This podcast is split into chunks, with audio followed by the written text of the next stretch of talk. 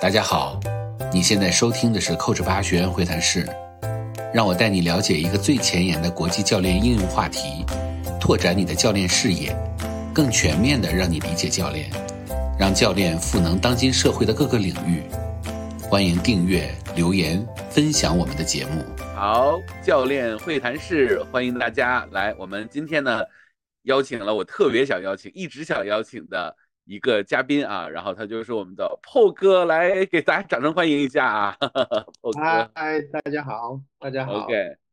对，破哥呢，就是就是好多人可能都听过破哥的名字，也看过破破哥的微信的那个头像，然后呢，可能也听过声音啊，因为之前那个声明在那个北呃北京的 ICF 的那个分会邀请你去呃讲过这个 ICF 的这个这个考试的规则之类的啊，然后声音我们都听过，但是呢，见见过人。呃，我是见过了啊，但是我相信大家还没有见过，所以我就把破哥请来，让你们看到一个真真的破哥啊，更立体的。嗯，OK，好，给大家介绍一下破哥的背景啊。这个破哥之前的背景我是不知道的啊，但是我后我我我最最近知道破哥的背景呢，是来自于。ICF 在亚洲的这样的一个呃，应该是在分会体系下的一个一个一个一个，就是嗯，其实就是中文社区，他是他来管了，因为就是只有他会中文嘛，对不对？我相信在 ICF 的这个所有的这些人人人里面，会中文的估计到现在为止应该是破哥算是呃，反正也不多了，反正但我不能说唯一吧，我觉得这个要把这个话收回，因为唯一的一个，唯一的一个，可以说是唯一是吧？OK。OK，对，呃，当然我我离开之后，呃，也曾经有就是接我的职位的的那个就是工作人员，后续的工作人员，那呃，当然他们也是继续找会中文的，嗯，呃，我不晓得他是不是还在职啊，因为呃，后来二零二零年十一月的时候，ICF。忍痛做了一个决定嘛，就是先撤出了呃大陆地区的六个分会，嗯，所以呃也许也许这个职位就就不存在了啊，也许呀，所以 OK，我我我那个时候是确实是只有我一位会会讲中文，嗯，等一下。等一下也许可以稍微稍微介绍一下整个 ICF 的组织的架构，这样大家会比较清楚。嗯嗯，对，因为为什么要做这一期呢？呃，这一期叫做我在 ICF 工作的日子啊，这个因为 ICF 在中国肯定是非常的。呃，大家都都呃，因为就是 S F 在中国，其实它这个名字以及它的这个传播，以及它大家的这个知名度，其实已经是相对来说是比较高的了，大家认可度也比较好，在教练这个领域里面。那特别是呃，不管是什么样的学习教练啊，什么教练三阶段呢，还是学习 N L P 教练啊，大家到最后还是汇总到 S F 的这个教练体系下。对，然后呢，那么所以呢，我们其实呢，就是呃，通过这个。呃，对 ICF 的理解的话呢，我们其实到最后呢，都会去拿一个 ICF 的认证。但是呢，我们对这个机构呢，却一直都觉得很神秘啊，就是没有太多的去了解。所以呢，这个就通过破哥的这个今天的这个表述啊，其实就是破啊，我们就因为他的名字写着破哥，所以我就一直叫破哥。对，那所以呢，就是我们通过破的那个这样的一个。呃，他的借由着他的经验，借由他的嘴来给我们介绍一下很有意思的这个 ICF 吧。那这个 p 你就刚才我介绍就是你在 ICF 工作这段经历，那有没有其他的经历给大家分享一下呢？大家了解一下你啊。啊，好的好的，如果 如果大家有兴趣好奇的话，我可以呃简单的介绍一下我自己。那当然先谢谢铁林兄的邀请啊，难得有这样的机会。在呃线上跟跟大家见面，事实上，嗯，呃，之前我是常常到呃北上广啊，甚至内内地的呃，像之前去过南京啊，呃，到过重庆啊这些这些城市，因为那个时候也也想要继续的呃发展在其他的呃后来才呃就是教练聚集的比较多的一些。一些城市嘛，哦，嗯，那我就先简单介绍一下我的背景。那平时其实我原来有一个工作是在大学里面呃任任教的啊，我在台湾的辅仁大学任教，然后呃教授的课程基本上是管理学院里面的课程啊，或者是商管学院里面的课程。呀，什么呃管理啊，呃领导啊，然后后来也加开了像创业这样的课程。所以进入 ICF 服务其实也是呃蛮意外的一个一个机缘。然后我在在学校呃任教之前，其实我有几年的呃企业工作的经验啊，我是先先在 IT 的产业工作了一段时间，然后后来啊又回学校进修，然后之后啊就是。有学校的老师，我原来我的老师，他 他他高升了，他他他要升到外地去当呃整个学院的院长，那他在原来在辅仁大学的课 就没办法完成，他那个是在学期中，所以我就临临危待命呢，就他就找我学生，找他的学生，就是我去帮他把。啊，没有结束的那个课程，就是去把它完成。那呃，结果呃，学期结束了，结果学校说那个课可不可以继续，就由我来带。就这样子，我就意外的也进入了学校，然后后来呃，学校的工作就反而变成是我主要的一个工作啊，就是，所以我长期的跟啊年轻年轻人在一起吧，啊，当然，所以我也。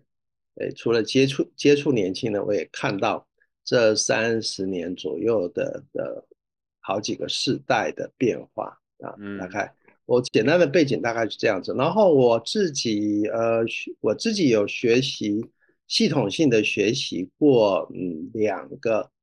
呃教练的课程啊。最早的一个是二零一二年我在新加坡上的。一个呃，大家可能比较少听说的，跟铁林兄一样，也是在新加坡上课，对吧？嗯，我也是在新加坡上课，我上的是一个叫 Ontological 的 Coaching，它是美国 Newfield Network 在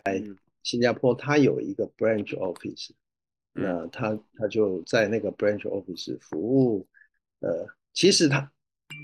照道理他应该是服务比较服务亚太区的。结果我们像我们那一班有什么呃非南非来的，有德国来的，其实它也是很 global 的一个一个课堂，嗯，所以呃我第一个完整上的课是那个，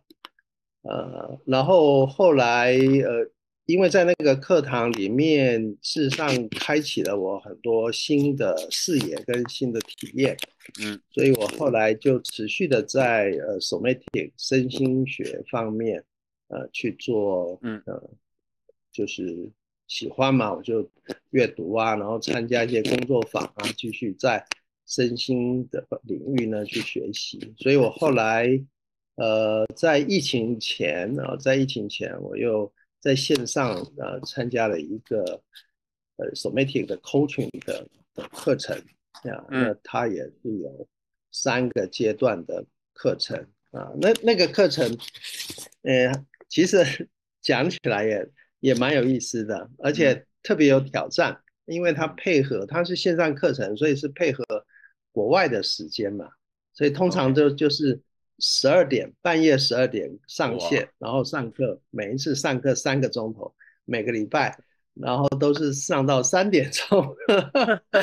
所以那段时间，那段时间也蛮有意思的，蛮有意思的啊。对，大大概我的教练学习的背景是这样子，然后，然后二零，呃，二零一七、二零一八吧，我就进入也是。也是，就是 ICF 他们找了很久，希望能够找到一位会呃懂中文的的呃人，可以帮他们呃处理一些亚太区的事情。嗯，然，后来他们找到了我，我说可是我有学校的课啊，所以出就是先用那种呃 part time 的形式在 ICF 工作。嗯，好。大概我我我跟安先生还有我自己的简单的背景介绍。对我听到我听到你说的那个，你学呃这个就是学这个就是这个美国时间的那个课的时候，我就感觉到这个你跟教练是真爱啊，因为十二点半 去学习，学习三个小时，要学习到 这个三点钟，将近三四就凌晨的三四点钟了，是吧？哇，对对对对，这绝对是真爱才会这样。OK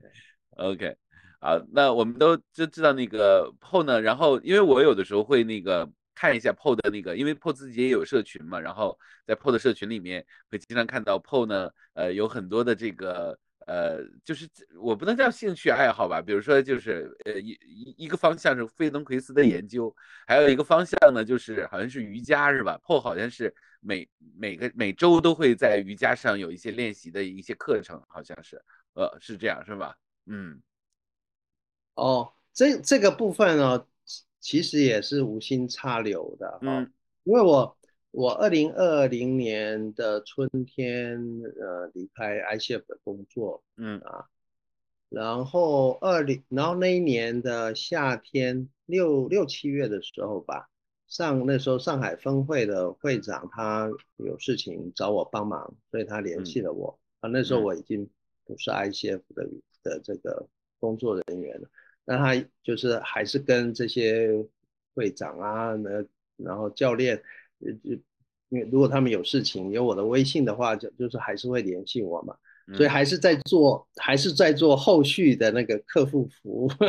然后上海分会的会长有事情找我帮忙，然后当然正式正式聊完之后呢，就聊聊其他的事情。那我就呃关心的问了他一下，说哎。怎么样？呃，都还好吧。结果他他竟然跟我讲说不好。那个离开以后，原来固定的一些活动啊，什么读书会啊，什么大师分享啊，然后呃，这个不同峰会之间的固定的线上会议啊等等，就停了。嗯，我觉得我听得蛮讶异的，因为因为就是当然是我我。进进去工作之后，然后一步一步的、慢慢的抓着呃各个峰会的会长，然后慢慢的把一些把一些固定的一些活动就就建立起来嘛。嗯，然后但是也不至于说呃我不在，然后没有人讲中文，这个已经有有形成行之有年，然后大家都习惯的活动也不会就这样停下来。所以我听到的时候其实还蛮讶异的。嗯。那挂了电话之后，就就有一些有一些思绪，然后有一些念头就跑出来。一方面我是觉得，当然刚才说的有一点讶异，然后另外我觉得可惜，然后再往深一点想，就会觉得那对那个整个教练社群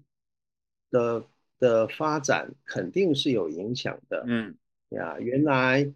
原来呃就是。各有各的分会，然后分会会办活动，这当然，但是也缺缺乏跨跨区域的一些一些交流跟互动。是的，OK。然后每一个分会的活力跟组织的动员的，就是那个办活动的能力，其实每个分会也不同，资源不同嘛，因为分会有大有小，然后人数有多有少，那那我就觉得，哎，这个这样子可能对。教练社群的健康的发展可能会有一点影响，嗯，所以就哎，我也就想说，那我我个人可以为这个事情做做些什么吗？嗯，所以后来后来，嗯，讲了几几周之后呢，我就想说，那那我就试试看，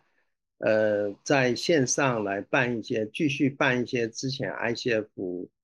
就是固定的一些活动啊，比如说大师讲座啊、啊读书会啊等等这样子。然后所以，呃，我记得很清楚，就是二零二零年的八月二十六号晚上，那是第一场。嗯。那因为刚好那个时候呢，呃，在大陆地区也也很活跃的一个 MCC，嗯，叫 Marshall Reno 啊，一 MCC 教练，他刚好呃出了他的新的书。就是他的新的书是呃中文翻译是教练的本质，那英文就是 Coach the person not the problem。那因为刚好扣扣准那个时间，我就联系了他，嗯，然后问他说，呃，您可不可以邀请您到线上来，呃，一方面呃聊聊你这本新书，然后也也跟大家就是聊聊你对教练的一些经验啊看法。哎，他答应了，所以第一场就在二零二零年的八月二十六号，就是这样子。那刚开始的时候，这个共好教练俱乐部就一一个一一个月一次，嗯啊，因为因为那个时候也也不是说嗯那个就是什么事先规划组织的很很系统很完整，不是那种 well prepared，但是就是。哎，想想说可以这么做，就就开始了。所以一开始就是一个月一次，嗯，因为你要邀请对象嘛，然后要联系啊，要安排时间啊，要宣传啊，嗯，其实从头到尾就是就我一个人用用课余的时间就做这些事情，嗯，哎，然后后来发现，呃，好像大家还。对，就是反应还还不错，还可以，所以后来那个频率就增加了。嗯，那最高的时候就是一个礼拜一次。OK，嗯，然后我那蛮光那个，对对，非常频繁，就是最最高的时候就是一个月一次。然后啊，你要联系啊，想说要应该呃，就是介绍什么样的主题，邀请什么样的来宾，就这样子。呀，就然后就一直到现在吧。现现在，OK，当然频率没有频率没有那么高了啊，因为后来呃各个各个教练学校各呃有很多的其他的教练团体，嗯，也也开始呃就是很很频率也蛮高的，在各自的的这个平台上面开始办各式各样的这种线上的嗯交流啊分享的活动。所以，我我的那个共好的频率就慢慢的降低了，但但是并没有停，现在大概维持一个月两次左右的，嗯，两两次到三次，然后如果加读书会的，嗯，其实两次三次的频率也也还还可以，也挺高了。OK，对是是，对，因为我长期搞活动，我知道这个还蛮蛮蛮蛮消耗蛮消耗精力的，嗯，对。OK，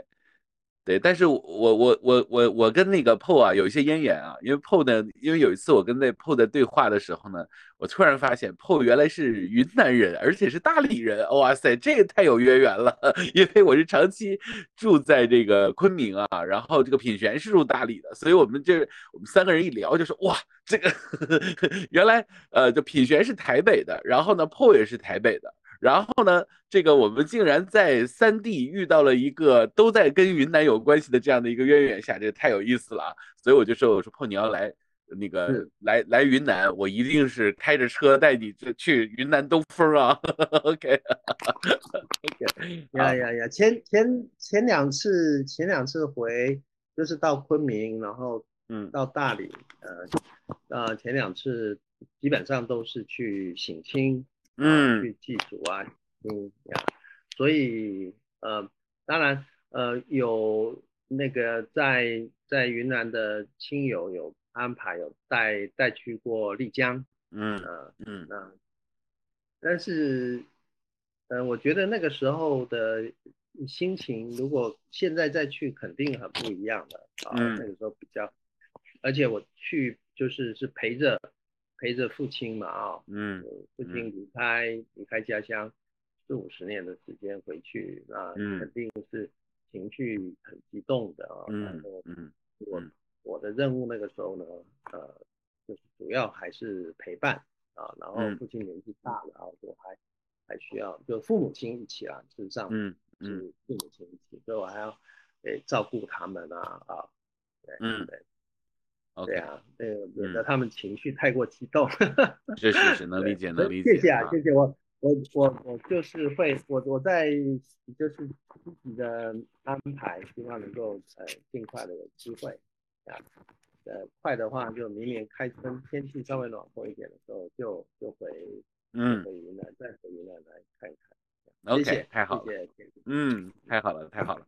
好，那我们把这个话题拿回来啊，我们再来说一下 ICF。刚才我们也提到了啊，这个 ICF 在我们这个大陆地区啊，其实我们到网络中去看也能看到。呃，就它现在也被分成了六个呃模块，对吧？就是呃，它它它的网站、它的官网上也是有的啊，这个。呃，然后呢？但是呢，我们还是想通过这个你作为一个内部人，你去看的一个角度，就是它的一个组织的一个机构啊、结构啊，它是什么样子的。所以呢，也想通过你的这个视角来给我们讲一讲啊。我们特别喜欢听这种，哎，这个公司是怎么划分的啊？不是，它其实它也是一个公司了，但是它是一个非盈利性的组织，对不对？不过非盈利性的组织在现在我们这个大陆地区是是一个敏感词啊，就我们还是把它叫公司吧，好吧？OK。对，OK，呃，他现在的这个组织事实上是呃，二零一九年的时候，二零一九年的时候啊，经过了几年的这个嗯演绎跟讨论啊，来确定下来的，这样就是呃原来原来的组织架构嗯是比较应该说是比较简单的嗯，那它的它的。呃，组织运作，它主要主要是两个组织。我我们用公司的这种概念来介绍的话，它它有一个董事会，嗯，然后下面呢有一个由 CEO 或者是一般公司里面讲的总经理带领的一个行政团队或者是执行团队，嗯，呀，那我那个时候就是我我我就是属于在那个行政团队或执行团队里面的的成员。嗯，那董事会呢？董事会是由全球的啊这个教练们组成的。嗯，董事会然后会每一年呢会轮流会推举或者是推选一个一个这个算是理事长。嗯，啊，所以所以像大家呃熟悉的那个 John Francis 啊，那他是我我在的时候的的其中的一位呃。理事长，嗯，然后他的他的接任的啊，有一位法国籍的 Sinclair 啊，那他们都是呃经过算是经过选举产生的，所以有一个董事会，然后他们都是自愿工作的，所以他们是没有没有资薪的，嗯，呃，所以他们是自愿工作者，那他们就是负责呃讨论啊，或者是规划整个。整个呃教练圈的发展，像比如说定定呃八项核心能力，嗯，原来是十一项核心能力，然后呢，呃，就经过了一段时间之后，他们呃就组织了一个工作小组，开始去讨论呃一项呃这个核心能力呃是不是需要做什么样的调整，所以后来才有那个呃新的版本啊，调整成八项。比较 concise，比较比较呃，就是紧密啊，简单的八项核心是在董事会的的这个层级下去进行的。那嗯，实际的日常的一些工作呢，就是他下面的这个行政团队。嗯，行政团队我在的时候，大概全球大概是呃四五十个人这样的一个的规模。啊，就这个。总部呢就在呃美国，嗯。啊中西部的一个一个呃不大的一个一个城镇里面，嗯，然后呃他在这个行政团队呢，他有主要呢主要呢就是一个是算是呃服务会员的啊的就是 membership 的这个团队，然后另外一个是跟认证。不管是个人的认证啊，或者是课程的认证有关系的，credential 的这个部门啊，主要的。那在其他的行政人员，其他的行政人员基本上都是集中在美国工作的啊。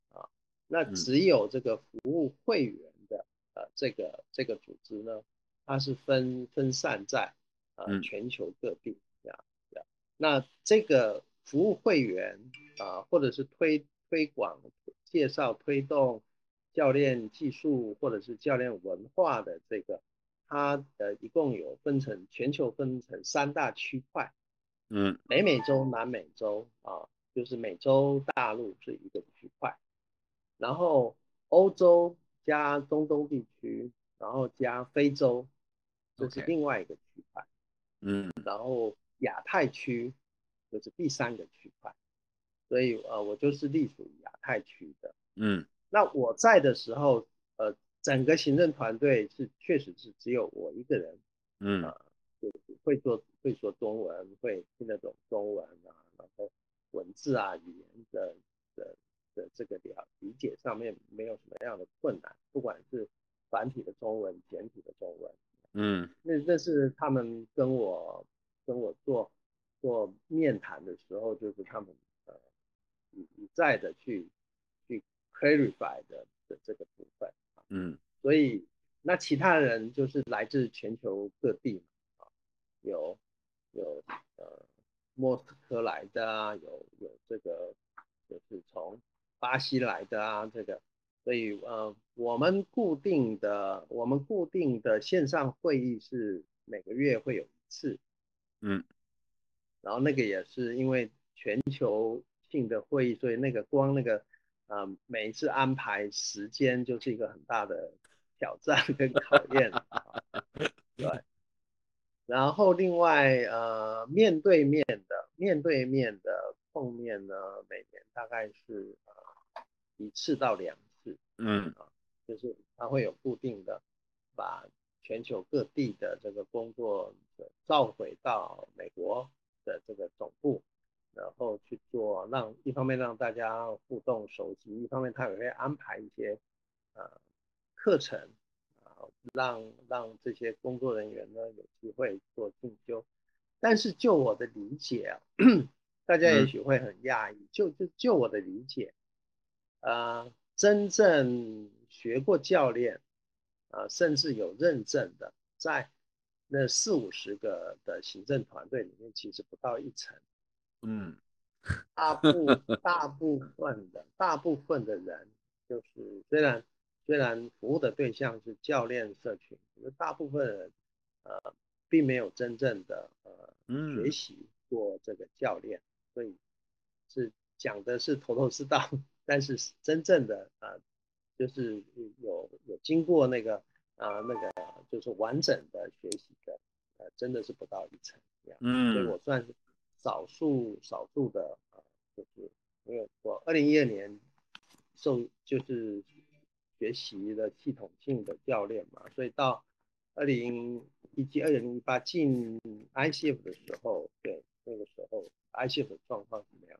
嗯，然后现在的现在的 ICF 的组织，就是刚才田林兄你说的那个六大六大呃模块或六大部门，嗯，是二零一九年的时候。啊，确立的啊，所以它现在呢，除了我刚才讲的有会员服务，然后有那个 potential 认证的那个部分之外，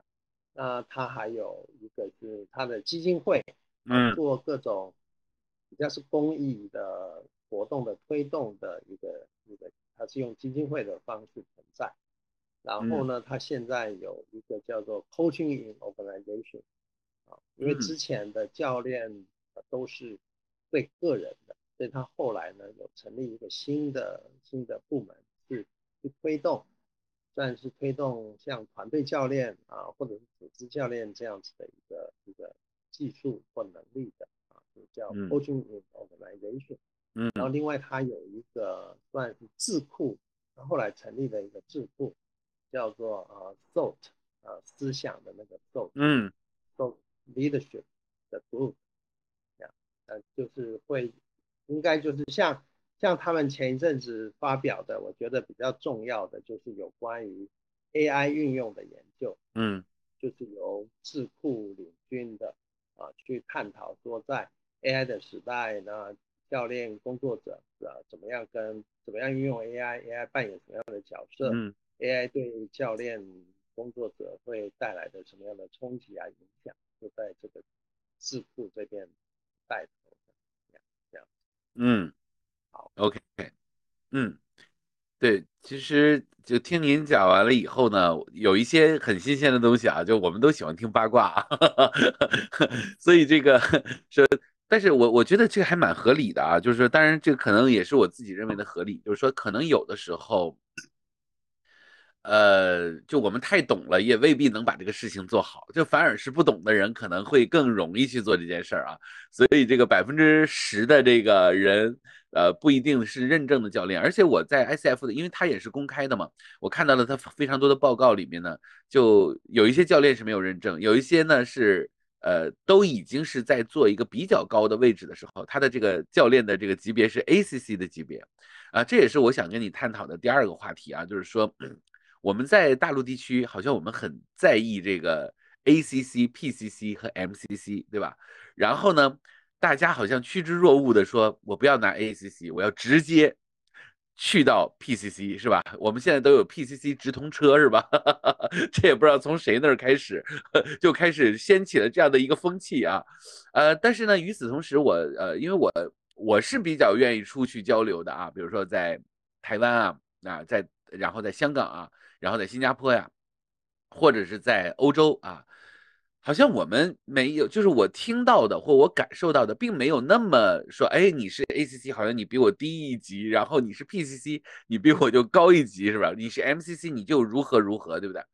那我感受到的就是有一些可能大学的教授，比如说像您这种啊，大学教授，或者是有一些都很厉害的啊，就是在什么心理咨询呢，或者在某一个领域里，然后就说啊，我成为教授了，呃，我成为那个教练了。啊，然后他可能呢也是呃，就是先在某一个领域里自己已经有了一些成就了，然后他拿到了这个 ACC 的时候呢，他好像还挺以 ACC 作为啊这个 荣誉的，是哎，我是现在是 ACC 了，然后我感觉就是我感觉他好像还很兴奋，那我好像就是在我们现在这个大陆地区呢，我们就有一种感觉，就是说。好像 ACC 就有点丢人，对不对？我上来就应该是 PCC，所以我想听听，就碰你的这样的一个视角，因为你毕竟在 ICF 里，然后你肯定是一个国际化的视野，你肯定你你也能听到大陆的这个这个声音，然后你也可以看到国外的这些，所以我也想听听你是怎么看待这件事情，很有意思啊，嗯，OK，嗯，确实啊，确实一个 一个比较比较健康也比较自然的发展的。态势，它它这三个三个 level 应该像那个金字塔的结构，会是比较比较自然，也是比较健康的。也就是说，最底层的当然就是有众多的学习者啊，爱好者，然后后来经过经过呃实际的教练工作的时数的累积，然后经过呃考试，然后甚至经过那个实际的。教练录音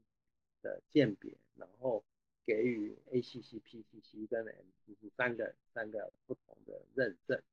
那嗯，照道理应该就是说，呃，从广大的这个学习者，然后经过刚才介绍那个历程，然后进入到 ACC，所以 ACC 应该是人数应该是最多的，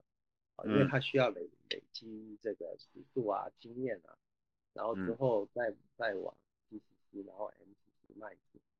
那那当然，嗯，有有这种呃市场自然的推力，就会想说，那那 PCC，呃，甚至 MCC，那就会一定会比 PCC 比那个 ACC 要来的要来的经验更丰富啊，或者是能力更好啊等等。那如果对于要呃呃找教练来来这个呃帮助自己的人来讲，如果呃不明就里的话呢，单纯的只是只是从这个你的级别来来判断的话，当然就会认为 PCC 会比 ACC 来的有保障，然后 MCC 又比 PCC 来的有保障。嗯嗯，这也是为什么呃后来会有你刚才提到的那个教练直通车这样的一个一个发展，甚至现在也有这个 MCC 的培训班，嗯。那嗯，所以所以在在大陆地区，现在的那个金字塔的那个形状就会变得有点奇怪，它就会变成是中间 PCC 比较大，然后 ACC 跟 MCC 就两头尖的那种情况。嗯，就像橄当然。这个，嗯这个除了市场的因素之外，我觉得呃，ICF 在几年前他做了做的认证资格的调整，我觉得也也可能也是有原因的。就是原来原来那个要成为 PCC 的话，累积的时数是七百五十个小时。哎，然后后来在某一次的董事会会议去决定，然后把那个七百五十个小时就调整成五百个小时。嗯现在 PCC 的认证是只要累积五百个小时嗯啊，就可以成为呃就可以去申请 PCC 的认证。那其他的条件当然也要符合。那那所以那个门槛相对来讲门槛降低的，所以也让大家更更勇于或者是更更跃跃欲试要往 PCC 前嗯进嘛。好，那然后嗯。当然，我觉得教练学校们，教练学校们为了为了这个呃招生啊，或者是为了为了扩大的那个学习，大家的学习的兴趣，然后呃让大家可以从 ACC 然后直接跳到 PCC，其实也也不是说不行哦，也不是说不行，嗯，你如果呃真真切的就是去累积你的教练时数，然后。在那个过程里面呢，呃，一直不断，因为它还有那个 CCE 的设计，就是希望能够让让呃得到已经得到认证的教练们啊，能够持续的学习，嗯，就是教呃，就是如果如果把执行教练的工作像我们在学校教学是相长嘛，有这样的一句话，所以。所以在教练工作上面，跟其他的专业也是一样，就是呃，一方面做，一方面执行，然后你一方面学，然后可以一直不断的在这条路上面，在技术上面啊，或者是在状态上面一直不断的精进，呃，呃，但是呃，有时候会，我觉得是有有点有点在商业竞争上面可能有点走过头了，就是。就是 ICF 本身事实上是允许直接申请 PCC 的，就是说你你虽然 ACC 累积的时时数够了，但是你你不要申请 ACC，你就直接一持续的累积，持续的累积，累积到呃符合 PCC 的资格的时候，嗯，那当然它的那个学习的时数也会不同，比如说一般的 ACC 你只要学习呃六十个小时。六十五个小时的教练课程，那那你就有基本的符合这个可以申请 ACC 的条件。那如果你要申请 PCC 的话，就是必须要去上以前叫做 ACTP，嗯，跟 ACSPH 呃两个不同的，现在是比较简化的，就 Level One、Level Two 啊、Level Three 这样子称。那 ACTP 就会变成是要啊满一百一百二十五。对嘛，一百二十个小，一百二十五个小时的这个上课时数，所以，所以，呃，对啊，就是我我觉得，我觉得有有 PCC 的这个认证，当然是是一个呃很棒的事情，是一个是一个荣誉，甚至你有 MCC 的认证也是一个荣誉，呃，代表说自己自己经过了一连串的学习跟。实践啊，然后被 ICF 认，然后但是我我自己我自己偶尔也会也会接那个呃教练一对一的教练的工作，嗯，我我自己在教练的过程里面，事实上我自己是清楚的，就是说那个自己的教练状态或者是自己的教练能力，呃，是不是在在教练对话的进行当中。自己是不是，哎，有有那种自己自己都很很满意自己的表现，或者是自己都很享受自己的那个教练对话的过程，而且而且觉得说能够看到教练被教练者的呃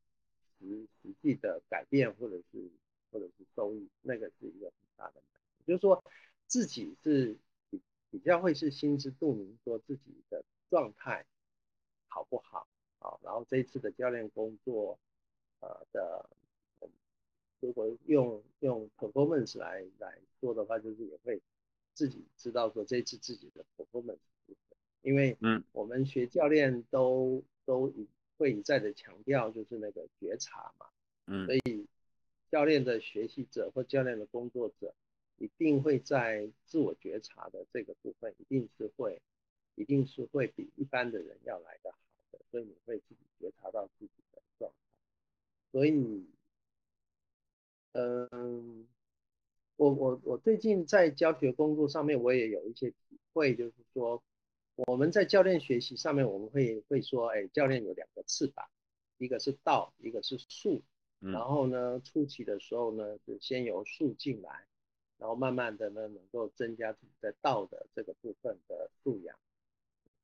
的这个累积。然后后来呢，这这这两两边道跟术呢，就能够达到一定的高度，那这是最佳的状态。但是在学校里面，我也发现有这样的一个现象，就是现在年轻的学子他们在选课的时候呢，其实他们对于对于术的课程的兴趣高于道的课程的兴趣。嗯，也就是说，你在你在讲，你在介绍基本素养啊，或者是那种呃需要花花累积的时间啊，比如说像太极拳那种站桩的时间呐，啊，那个那种那种活动，呃，现在的年轻的一代会会比较没有兴趣，或者是比较没有耐心，他们会会对于那种一学就就可以马上用的东西。他们会比较有兴趣，所以就是术的课程，呃，相对来讲会会比较热门一点。嗯，那呃，以前以前我自己在读书的时候有听到一个名词吧，叫工具理性。嗯，我不晓得子龙兄有没有听听过这样的概念。我们说那个有工具理性这样的一个概念，就是说，哎，我们在做选择、做判断的时候，我们是从从呃有没有用啊？用白话一点来说，就我们如果单纯只是去想说有没有用啊，嗯，这样就是就是比较会是工具性的。那嗯，但是对教练来讲，我觉得呃除了工具理性之外，就是除了术的部分之外，我觉得道的部分对于真正的教练的 performance 的影响其实是是蛮大的。嗯是很大。呀，所以所以后来后来不是像呃前两年我我也看到大家开始对那个 supervision 就是教练督导，还不是 mentoring 啊，嗯，那刚开始的时候大家对于 mentoring 跟 supervision 还常常混在一起，就搞不清楚。那呃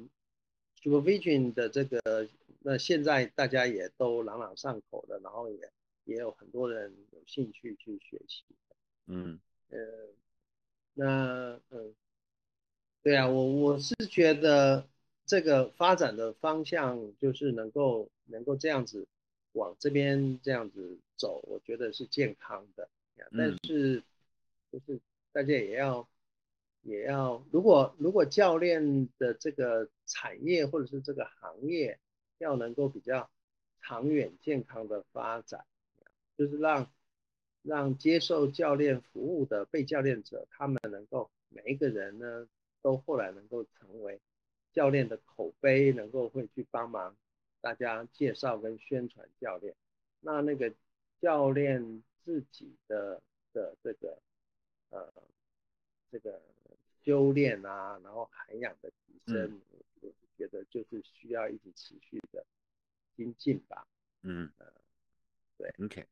OK，好，谢谢啊，这个特别好，就是，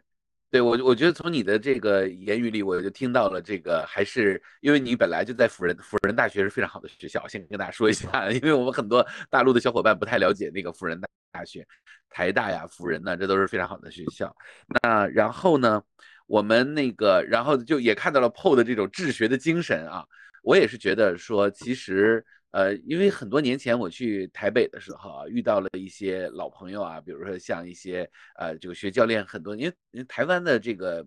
呃，在教练的这个呃，就是这个起步的时候是要比大陆早的。那我们会遇到一些就是很早之前他们就学教练的这个过程中，然后说你现在是什么证书？我们说，哎，我们现在还是 ACC。说，哎，你这就对了。我说为什么我就对了？我还觉得我现在是 ACC，我觉得我还有点离着有点远。然后说，哎，你看你你就是其实 ACC，如果你把它做好了。它其实也是非常好的，对不对？就是它只是我到了那个阶段，我可能时数够了，那我就升一下级，但并不代表我的 ACC 就比 PCC 要弱。但是因为现在就像 marketing 的这个角度来说，就是说市场的角度，他说，哎，我我至少 PCC。那但是呢，实际上如果 ACC 的品质都非常好，然后它它自然的升到了 PCC，自然升到了 MCC。所以我去那个拿 MCC 的时候，我其实找了大概三个。MCC，他们给我的这个所有的这些呃反馈，都是说你的自然状态有没有到那儿，而并不是说哦，你就先来好，现在我来 training 你，然后把你 training 到 MCC，不是这样的。所以他还在强调，就是说你有没有理解到这个 markers 的这些呃，就是 PCC 的这个 markers。它和 MCC 之间的关系，你是怎么样把它，呃，就是理解 Marcus，而把它用到了这个你的教练中，在你的 coaching 中，你的状态有没有达到这样的一个位置？这是一个长期练习的过程，它不是一个学习的过程。所以这就非常像那个 Paul 讲的啊，就是说，其实它到最后它是一个道的过程，它不是一个术的过程。所以呢，就是说，如果我们真正的去呃看待这个。呃，这个这个就是这些证书的时候呢，其实我们是要有一个呃相对来说比较理性的一个看法。啊然后呢，最近我也接到了很多的这个，因为我我申请 MCC 啊，就好多小伙伴就过来问我说，这个哎，铁林你申请 MCC 呢，我我能不能就是这个参加你的 MCC，然后你来做那个我的老师，然后你来发这个 MCC 的这个 mentor 的时数，这样我也可以申请了。然后我就对外宣布啊，我说我在。至少在五年之内，我是绝不会做这件事儿的。我对外去发布这件事儿啊，我五年之内，我我绝不做这件事儿。那为什么呢？嗯，我觉得可能都不只是五年，可能十年吧，我都可能不做这件事儿，因为我还觉得我我还挺年轻的，是吧？就干嘛那么着急去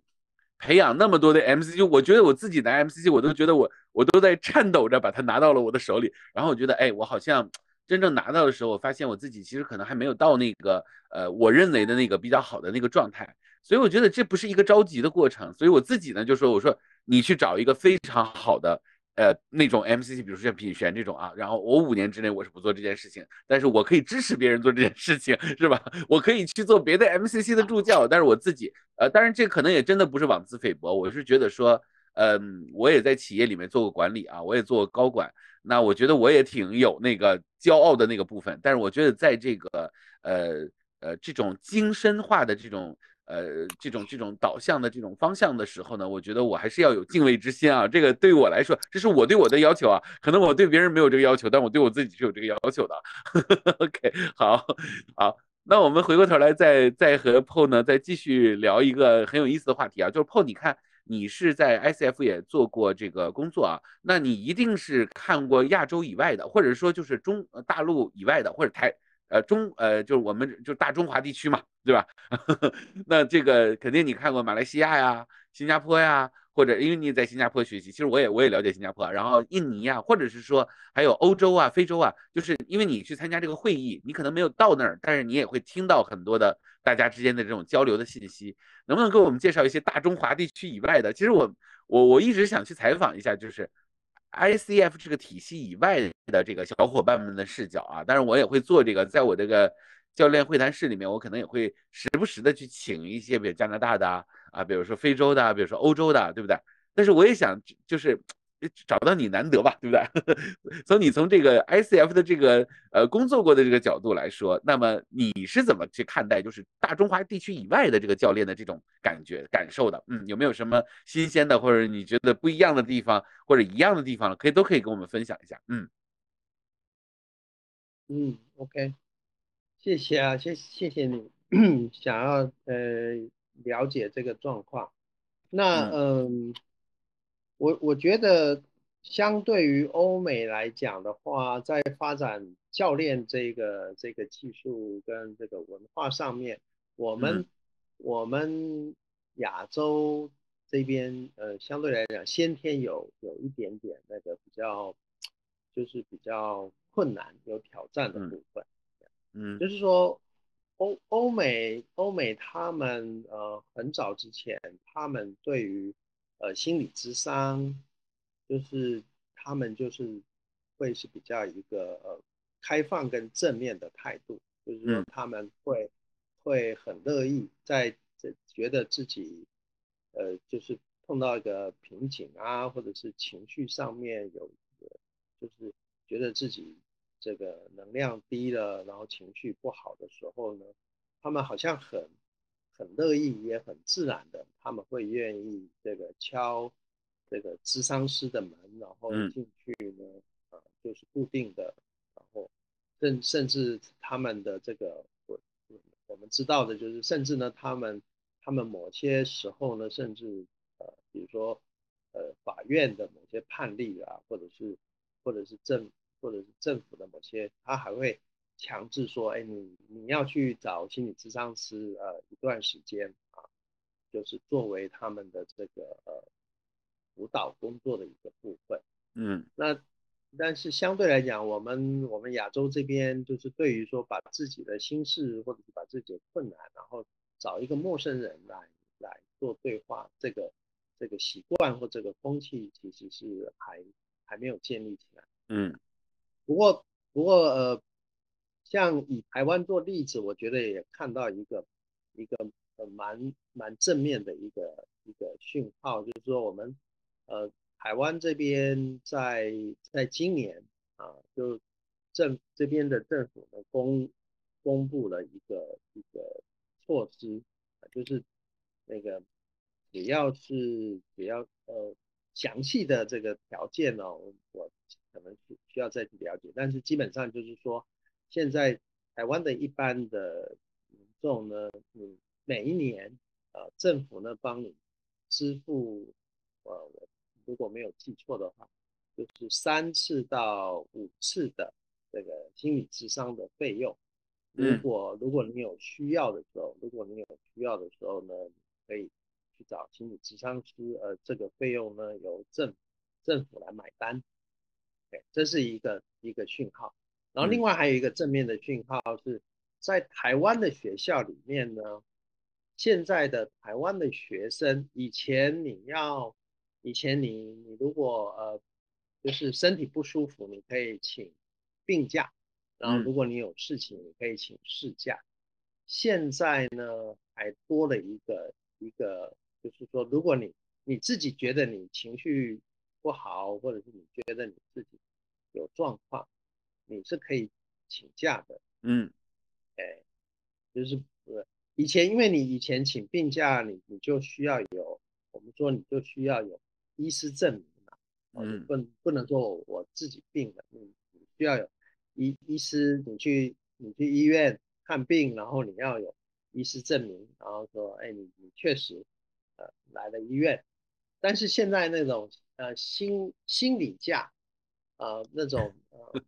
对，就可可能没有这个证明，但是你你可以请这个假。嗯，啊，我我觉得这个是算是嗯，虽然是一小步，但是我觉得就是说，哎有。有朝着慢慢的也是鼓励大家说你可以，你可以有，呃有有这样子的一个概念，说啊，你你这个觉得呃自己的状况呃不是生理的，而是心理的状况不好的时候，呃你是可以，你你是可以呃针对这个你可以去求求教求助或者是求教，嗯，然后另外。另外是呃，在在国外呢，呃，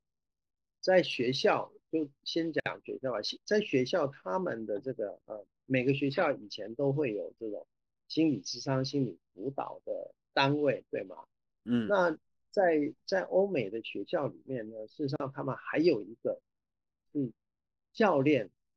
的单位，嗯，就是这两个单位是。当然，有些学校可能是分开的，啊，有些学校是合在一起的。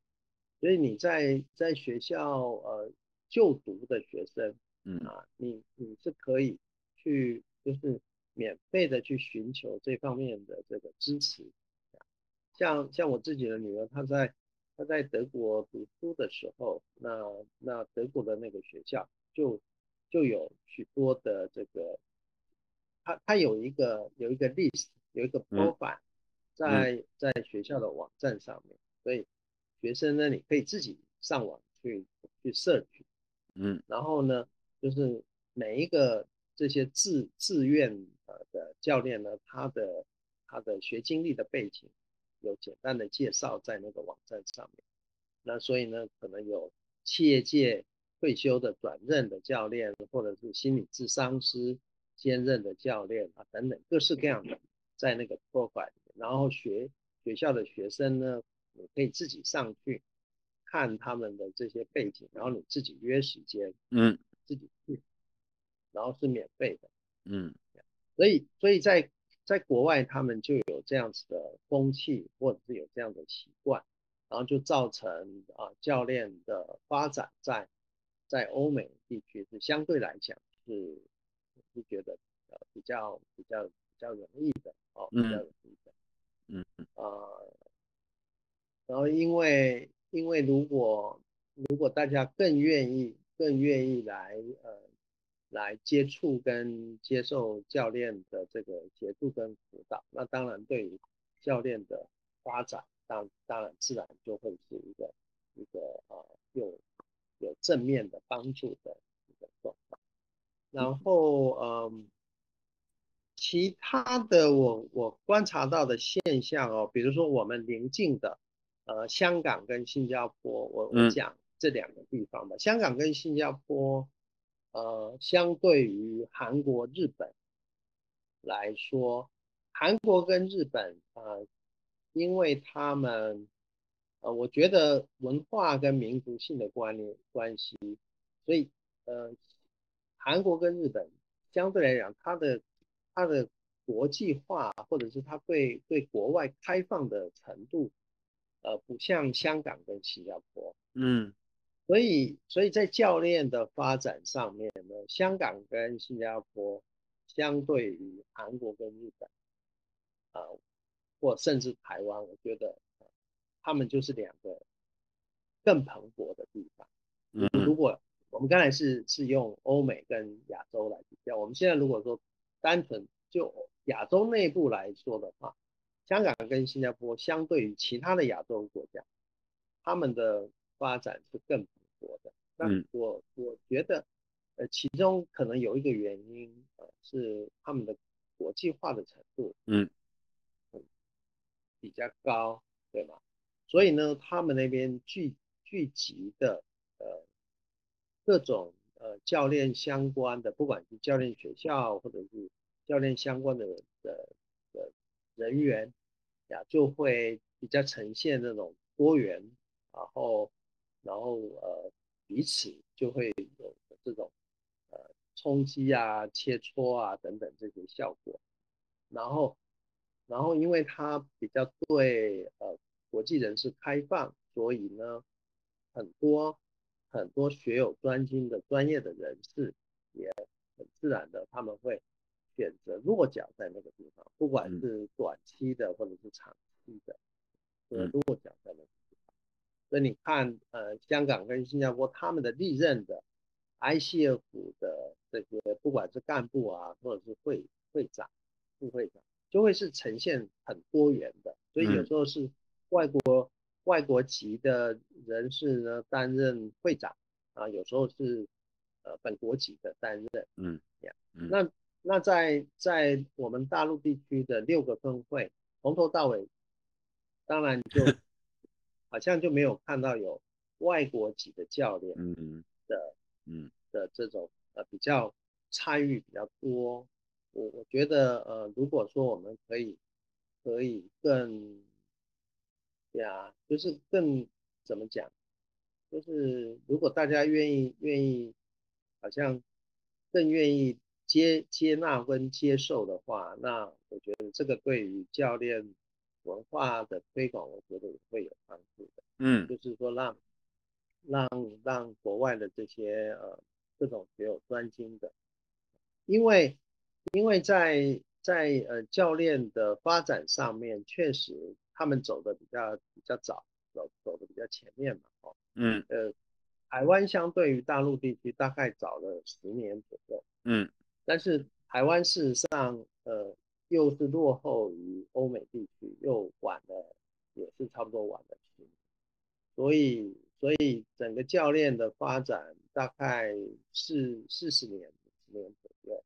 那那欧美他们基本上就是呃累积的各方面的的经验啊、人才啊，就是会比较呃比较充分、比较多一点。嗯嗯，OK，嗯，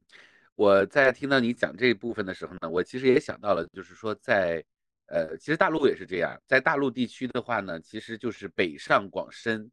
教练，或者是是那种呃，就是那种我们叫做新一线啊，新一线城市呢，还有像像像杭州啊，或者像这个呃苏州啊啊，然后像呃成都其实都还好啊，就都没有那么多，但是有一些新一线的这个城市，比如杭州就特别的多来学教练的，那可能好的企业也比较多啊，所以这个也是一个逐步发展的过程。但是呢，我觉得你刚才提到一个呃一一个话题啊，我也想再继续再继续深挖啊。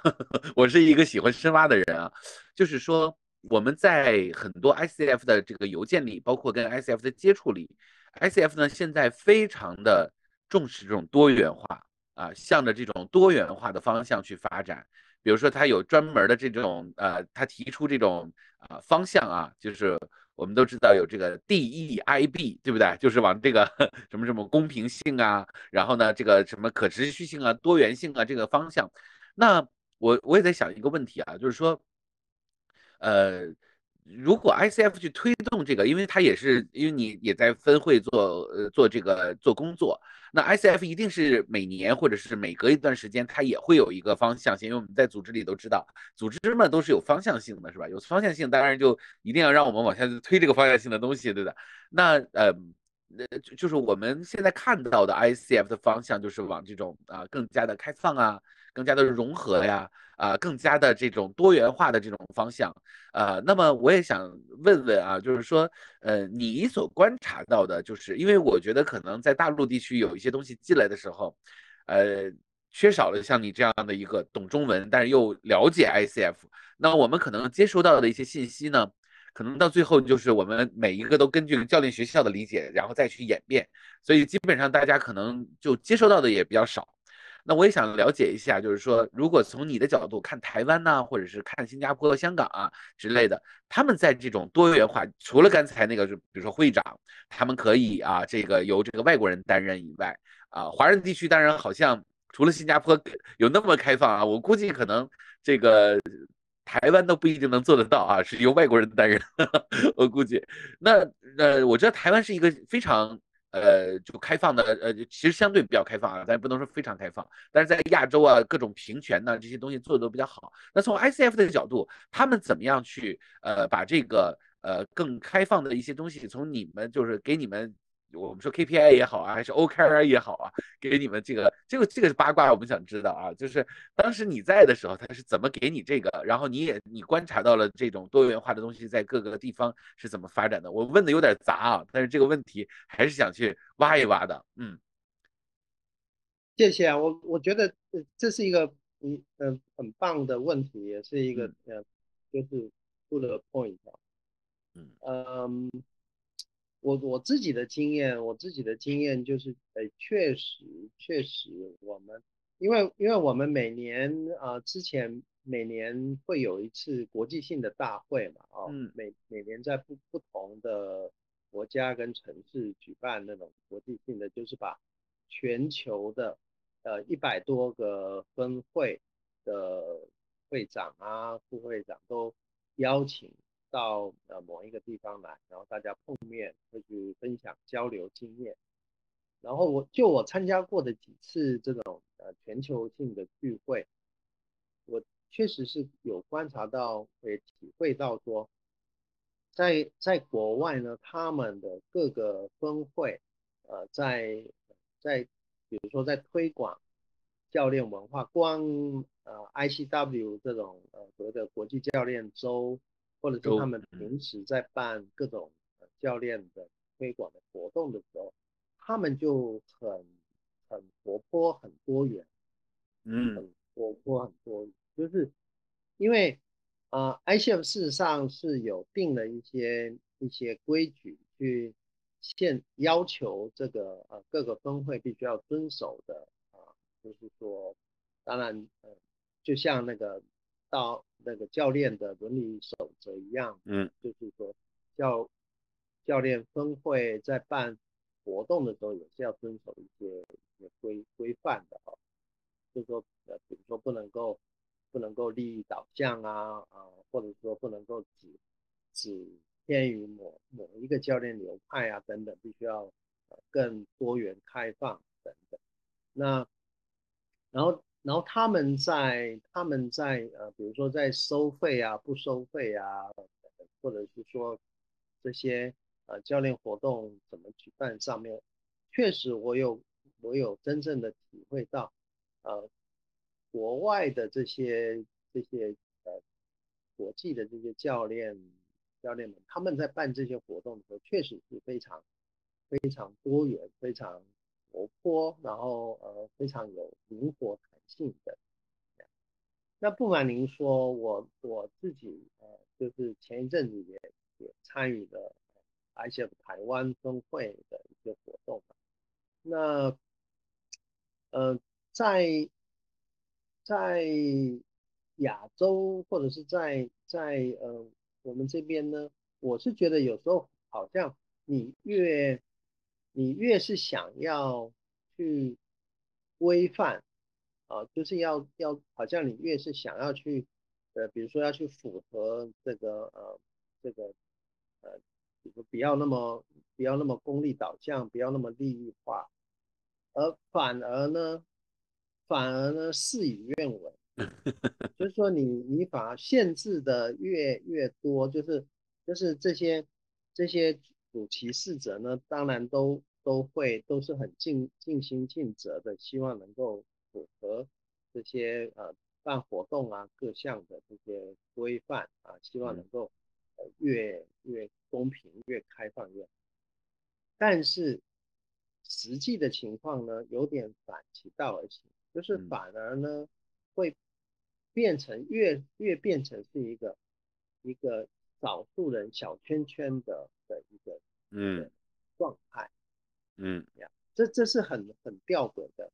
啊！但是在在在我看到的国际的这些他们他们办的活动非常多元，非常活泼，然后然后他们也不会太拘泥于说呃这个可以收费，那个不可以收费，或者是收到的费用呃。怎么使用？但是好像好像那个那个多元性、开放性跟那个活力反而反而更大。嗯，所以所以嗯呃，我是觉得就是有点可惜啊，就是有点可惜，就是说呃，因为我们整个大陆地区的那个呃真正有 ICF 的这些峰会的活动的时间。呃呃，差不多就是两三年的时间，嗯，然后就就就戛然而止了，嗯，那这是有点可惜，但要不然的话，我们还有一个还有一个平台，有一个场域可以去去做一些做一些实验或做一些实践，嗯，对，那现在现在当然我我觉得有一个呃百。百花齐放的这样的一种一种迹象，一个一个现象，在在大陆地区啊，那我觉得，呃，我们以前不是说，呃，有有一部电影说要让子弹飞一阵子吗？对，是觉得说，也可以用这样子的心态来来观察，就是说，在在现在呃非常多元、非常呃蓬勃，然后百。百花齐放的这样这样的一个时代，当然就会难免啊，哈，难免那个参差啊、高低啊会会有不同。但是呃，就让子弹飞一阵子，嗯，子弹飞一阵子，然后等到后来平静下来的时候呢，我我觉得呃应该会我希望啦，我希望那个就是就是比较比较呃坚守真正的呃教练的理念的这些，不管是个人啊或者是组织啊，能够真正的呃能够啊站稳站稳呃这个脚跟，然后能够能够壮大啊，我觉得这个是对整体的教练的产业的发展会是会是很好的。嗯，那当然个别。我们我们个别的个人或者是组织，当然是需要持续的在呃这条道路上面持续的不断的努力的，呀，比如说像铁林兄你啊，呃，就再多多的发挥一下你的这个魅力跟影响力，把 把那个啊，就是您您认为好的正统的这个教练，不管是教练技术、教练观念或者教练文化啊。多多的去做推推广，嗯，我觉得，呃，就是大大家会慢慢的会有会有体验啊，会有体验，什么才是什么才是健康的，什么才是好的一种教练的嗯，我希望这个呀，再再过几年，我们能够看到这样子的一个成果，嗯。好啊，谢谢谢谢，这个 你你对我有这个期待啊，好，谢谢。那我们呃，我们可能在这个节目的最后啊，因为时间也挺长的了，我们也不想占你那么长的时间。那么我们在这个节目的最后呢，我们也想嗯邀请您啊，给我们大陆的。啊，就因为你其实很了解了，因为就是你每每个星期、每个月都搞那么多的活动。那如果你给大家一句话的话，给大家一个你希望传达给大家的一句话，那会是什么呢？这好像是一个教练问题，对吧？嗯，呃，给大家的一句话，我我觉得也可以是给我自己的提醒吧。嗯，嗯。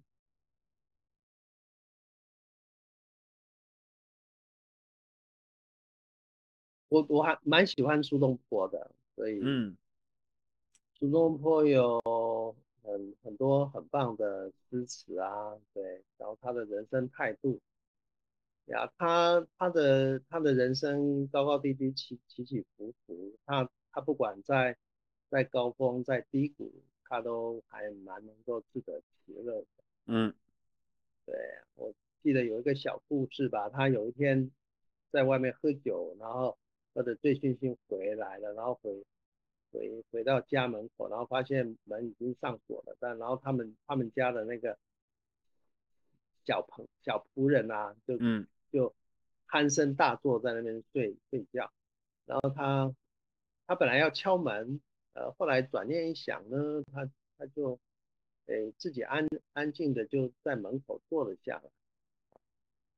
他。也享受那个在那个时候的那个跟跟大地呀、跟天地的连接的那种状态。呃，我我觉得，嗯，现在的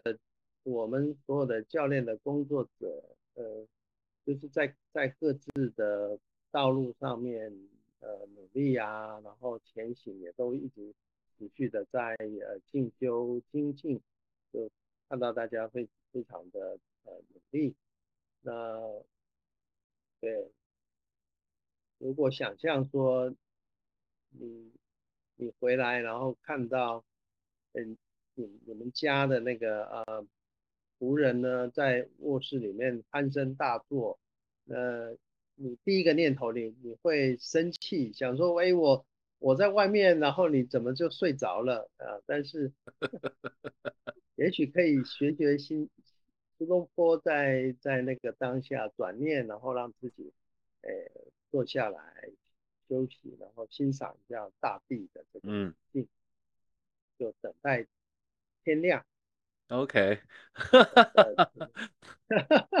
我觉得破的这个心境真的很好。如果是我的话，我觉得好冷啊，我要进门，我要扯敲门进去，但是。呃，其实我觉得你你你你讲到了，我最近呢也有这样的一个感悟啊，我想跟那个，我想 echo 一下那个 PO 的那个呃说法啊，就是说，因为呃我最近在大量的时间去做教练，同时我自己也遇到了，因为我我是一个闲不住的人啊，我真的是为工作而生的人，然后在做教练，我很喜欢教练这个职业啊，但是我也知道。呃，要通过教练赚钱，这个肯定不是我的目标啊，因为我本来就是做那个 business 啊，做 marketing sales 这个，所以呃，其实要赚钱的工作会有很多很多。然后我自己也在做二次创业，然后呢，我就遇到了非常多的人，也自己也遇到了非常多的事儿。呃，我突然有一个感悟啊，就是说，其实这个世界上最好的教练就是生活，啊，因为生活呢，它会给你很多很多的呃好的体验和不好的体验。啊，可能还会有坎坷，然后甚至你可能会被卡住。但是，如果当你被卡住的时候，其实可能就是上帝也好，还是生活也好，他在向你问一个 powerful question。但你能不能知道他在向你问什么？所以，如果你能够在那个时刻里面去感悟到那个 powerful question 的话，其实就是你刚才说的那个转念就可能会出现。所以这就很像你刚才在讲的苏东坡的这个。这个这个这个这个这个故事一样，这个典故一样，就是说，其实你是可以享受那个那那一刻的，因为他就是把门关了，那个那个那个仆人或者那个书童他就睡觉了，那我们何不何不当下就坐在那儿去享受一下美景月光，对不对？那都那是一个特别美的一件事情，所以我觉得啊，真的是大家的感悟都很相似，是吧？殊途同归。OK，啊，就好像是学教练学到最后，大家都向这个道的方向去演变啊，所以是啊，这是也是我我觉得教练最美的地方啊，也是我呃觉得不太想把它做成一个特别商业化的这样的一个方向，就是因为我觉得它太美了，如果我把它往商业化的化的方向去做，我觉得就破坏了那个美，所以呢，我就会很克制啊，就一定要把那个那个东西克制。我觉得这么好的东西，我们要把它。呃，就是要敬畏它，要喜欢它，然后要爱它，这样的话呢就有意思啊。如果我们把它变成是一个赚钱的事情，但是它一定也要赚钱。但是如果我们只考虑赚钱的话，我觉得好像那个那个美妙的部分就就消失了啊。所以这个是我我个人的一种体悟啊。OK，好，这个今天跟 PO 聊的特别特别的开心啊，就期待着你来云南啊，这个我们自驾游啊，然后我到时候叫着品璇，因为。大理最熟的人是他，而 不是我。我到大理也得找他。我说品娟，你给我介绍一下，就是他是，他是，我觉得他第二故乡在大理啊，第一故乡在台北。OK，OK，好好，我也非常期待，非常期待。谢谢，谢谢。好的，谢谢，谢谢 Paul，谢谢，谢谢你跟我们连线，然后期待我们以后更有更多的火花碰撞出来，好吗？好，那我们今天就到这儿，我们再会，拜拜。谢谢，谢谢大家，嗯，拜拜，拜拜。